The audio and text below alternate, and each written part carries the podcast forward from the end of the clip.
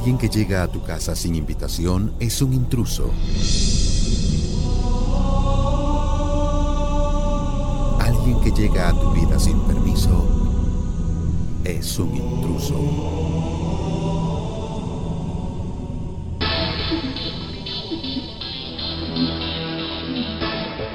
A continuación, la primera radionovela de educación entretenimiento hecha en Guatemala que previene e informa sobre todo lo que necesitamos saber acerca del VIH.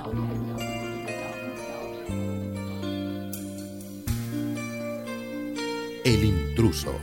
El virus de inmunodeficiencia humana llega una vez y llega para quedarse. Hoy presentamos el capítulo número 12. Soluciones problemáticas.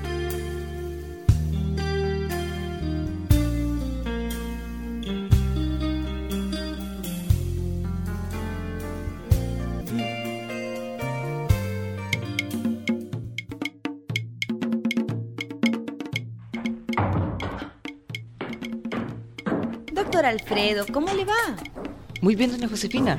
¿Qué tal, Rosita? Qué gusto verlas por acá. Pues gracias, Alfredo.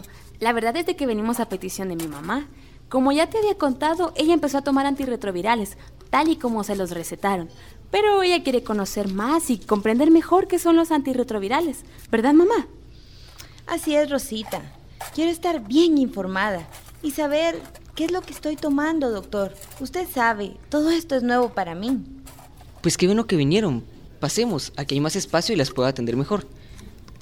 Siéntense, les voy a explicar. Gracias, doctor. Díganos. Mire, fíjese que a mí me recomendaron estas pastillas, pero yo no entiendo muy bien cómo funcionan. Explíqueme.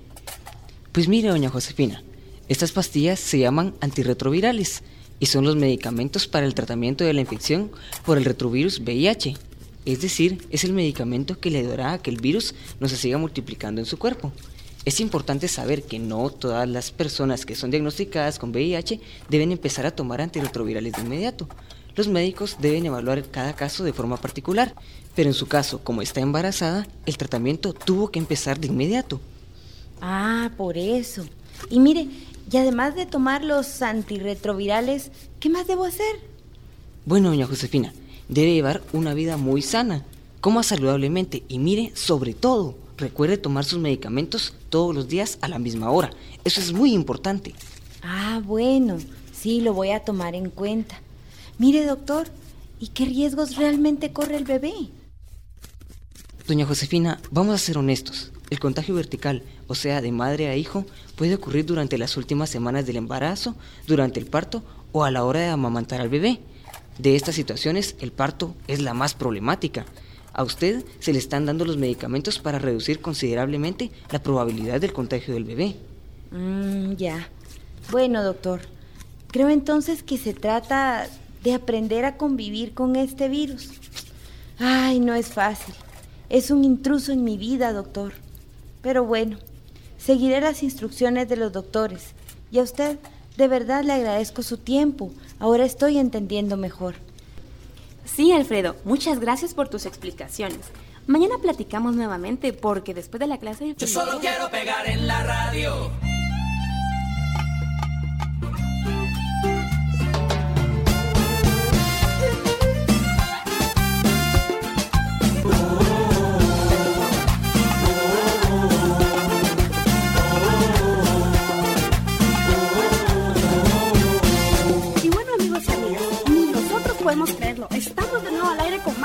Y con muchas ganas de seguir educando y entreteniendo a todos y a todas. Queremos agradecerle especialmente a la directora de la radio por todo su apoyo, pero a la vez queremos agradecer a toda la gente que llamó para apoyarnos y para motivarnos para seguir adelante.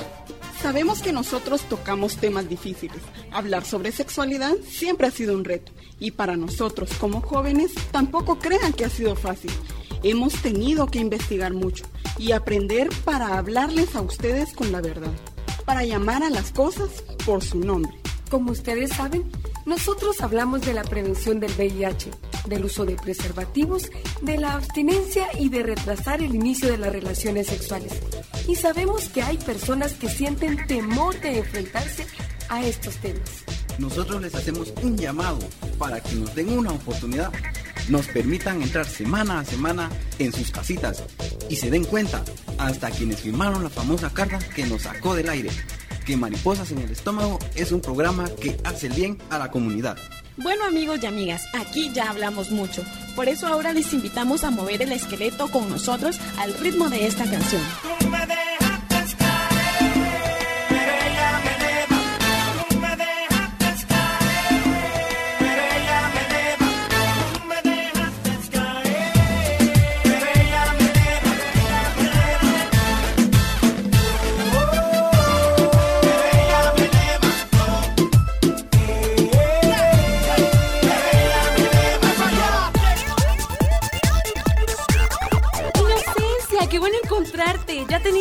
Rato sin vernos. ¿Qué te has hecho? Hola Rosita, ahí estudiando y ayudando a mis papás en la tienda. Ahí siempre hay un montón que hacer. Pero de verdad, Inocencia, ahora sí que ya ni te había visto. Pero de plano ni falta te he hecho. Con eso de que ahora el Alfredo, el casi doctor, anda tan pendiente de tus huesos. De seguro ni me has extrañado. Cállate, Inocencia. Si Alfredo y yo solo somos amigos. Él es muy guapo y muy amable, no lo vamos a negar. Pero en realidad somos eso, amigos. Pero si hace unas semanas en la tarde deportiva anduvieron juntos.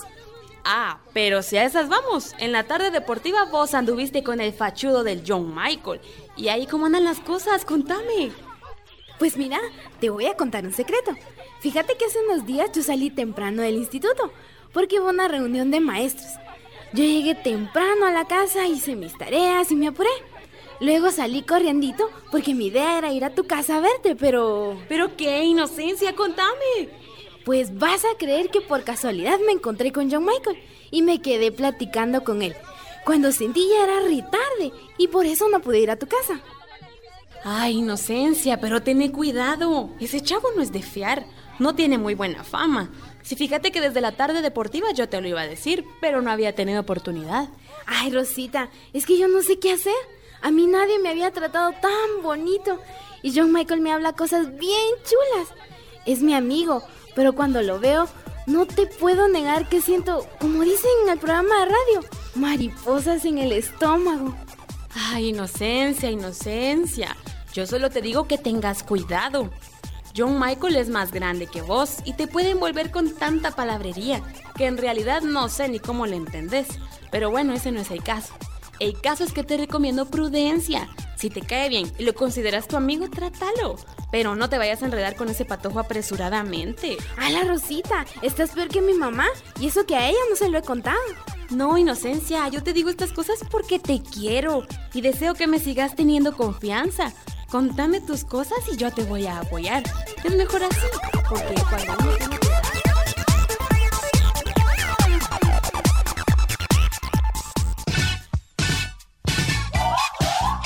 Ay, Julián, yo sí estoy bien contenta. Mi programa regresó a la radio. No sabes cómo me gusta escuchar esos patojos. Fíjate que cuando yo era güira, me imaginaba que iba a ser una de esas personas que hablan en la radio. Nunca lo pude hacer, por eso creo que ahora yo me miro en esos patojos. Sí, vos, Vicky. A mí también, aunque no lo creas, me alegra que el programa haya vuelto. A ver qué dicen el compadre Lencho y la comadre Ana. Ellos iban a estar molestos. Uy, por cierto, hablando de los compadres, mira, aquí vienen directo a la tienda y no traen buena cara. Buenas, compadres, ¿cómo les va? Me imagino que muy satisfechos después de que lograron que esos patojos sigan hablando cosas en la radio, ¿verdad? Uy, no, compadres. Ustedes sí no cambian. Yo no sé cómo apoyan ese su programita. No se dan cuenta de que los temas que hablan solo alborotan más a los patojos y... Ay, Ay, no, comadre. No empiece otra vez con la misma cantaleta. Si usted ya se dio cuenta que la doctora que habló en el radio ya explicó las razones por las que es importante que los patojos y las patojas estén informados. Sí, compadres. Miren, por ejemplo, a nosotros el programa nos ha ayudado porque como papás de la inocencia, que apenas tiene 14 años, nos resulta difícil hablarle de sexo. Recuérdense que nosotros crecimos en una época en donde el VIH no existía y ahora hay que alertar a nuestros hijos e hijas para que eviten infectarse. ¡Qué esperanzas! ¿A qué hora nos vamos a poner nosotros a hablarle de esas cosas a nuestro patojo? El Felipe ya tiene 18 años y nunca nos ha preguntado nada, ni creo que pregunte. Ni les va a preguntar, compadre. Por eso programas como estos son tan buenos. Educan a nuestros hijos y a nosotros también. Ustedes deberían de pensar que el Felipe podría tener muchas dudas y hacer cosas que lo pongan en riesgo. El embarazo a una patoja o de infectarse de VIH. Miren, compadres. Ya, ya, ya, mejor ya no hablemos de esto. No vamos a llegar a ningún acuerdo. Nosotros tenemos nuestra forma de pensar y ustedes tienen la suya. Hicimos nuestro esfuerzo porque sacaran del aire el programa esos patojitos. No lo logramos. Ah, ya estuvo. Hablemos de otra cosa, pues. Por una vez en la vida, comadre, le voy a dar la razón. ¿Por qué no pasan? Tomémonos un cafecito. La Vicky hizo un pastel de esos sabrosos. Mm, vaya pues, no nos vamos a pelear una vida por un programa de patojo. Tomémonos el cafecito y de paso probamos el pastel que preparó la comadre, que como siempre va a estar buenísimo.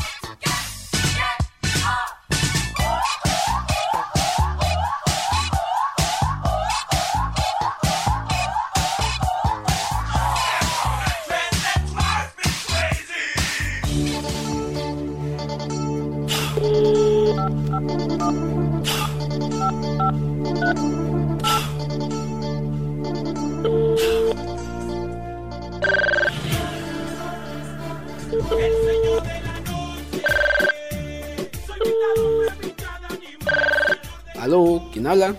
Oh, Felipe, soy yo, Diego. ¿Cómo vas vos? Ya te sabes de memoria las chabonas de la revista que te regalé. Pues para eso te llamo. Es que tuve un problema, vos. ¡Hala, hombre! ¿Y ahora qué te pasó? Pues fíjate vos que para mi mala suerte, mi mamá me encontró la revista.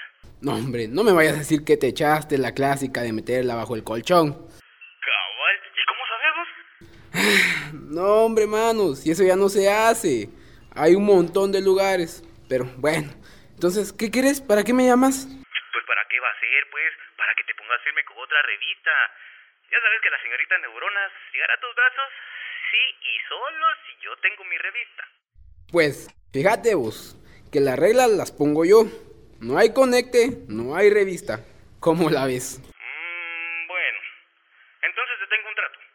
Mañana yo le voy a pedir al cerebrito con patas que me vaya a hacer la tarea aquella de la investigación que nos dejaron al café internet. Ahí vos lo encontrás por casualidad, supuestamente, va. Y aprovechás el momento. Eso sí, solucionarle lo de la tarea que va a hacer, porque sin la tarea yo no la quiero de regreso. Decime entonces, ¿qué te parece? No cabe duda vos, Diego, que hay veces en las que en verdad el alumno supera al maestro. Tu plan está calidad. Mira, mándame a tu hermana y yo me encargo del resto. Y si todo sale bien, Conta con tu revistita. Ya sabes que entre cuates la palabra cuenta. Está bueno, Felipe, trato hecho. Yo te arreglo todo para que vos salgas de cacería mañana en la tarde. El señor de la noche.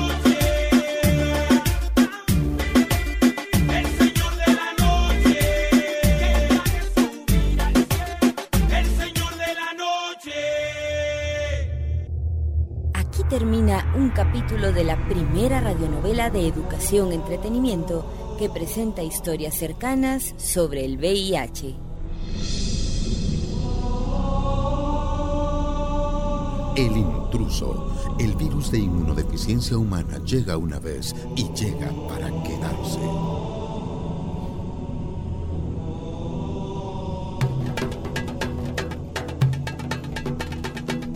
Espera el siguiente capítulo la próxima semana a la misma hora y forma una opinión propia.